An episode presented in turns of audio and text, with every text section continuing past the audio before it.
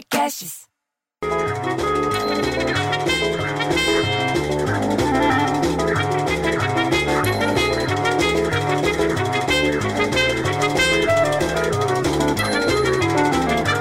Porra, bicho, só se fala no coronavírus. Nem do BBB tá se falando tanto, porque eles acham que tá todo mundo vendo eles lá dentro. Mas nem tá se falando tanto deles assim, porque das duas doenças que tem, o BBB acaba dia 23 de abril. Já outra, tá todo mundo tentando evitar ficando em casa, até vendo o BBB. O que o povo esquece é que já tá no outono e tem outras coisas para se preocupar. Quem não tomou vacina da gripe tá sujeito a pegar gripe agora. Tem que se cuidar, bicho. E o clima vai subindo, vai ficando descendo, subindo, tem que ir uma hora sobe, outra hora desce. Tem que se cuidar, cacete. E como tá todo mundo vivendo que nem um Big Brother, confinado em casa, a casa tá caindo. Na China, por exemplo, teve recorde de pedido de divórcio. Você acredita nisso?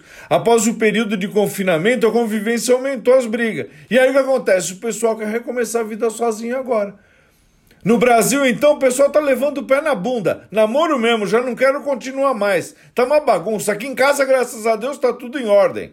Entendeu? Agora, já na Inglaterra, que tá uma loucura por causa do Covid-19, você não acredita o que aconteceu. Um homem chegou aos 112 anos, bicho. 112 anos, você acredita nisso? Nasceu em 1908.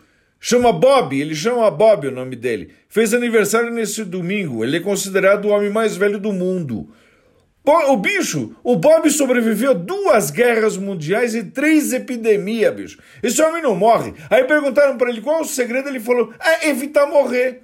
Porra, bicho, isso eu sei, eu também quero. Porra, bicho, eu fico tão puto que eu prefiro ter um filho viado que um filho velho. E eu vou continuar na minha quarentena, porque aqui no prédio agora, pelo menos, não tá tendo fofoca. É cada um na sua. Porra, como eu tô sentindo falta de fofocar com a dona Nelly com o seu Lincoln. Aí de vez em quando você tem que descer na garagem, ligar o carro, você entendeu? Pra ver se os pneus não murcharam, pra ver se tá funcionando a bateria.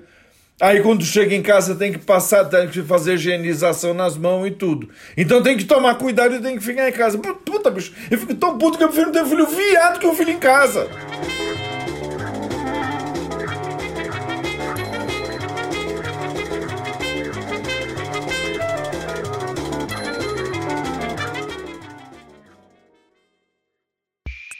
Esse podcast foi editado por Rafael Sales e Júlia Fávero.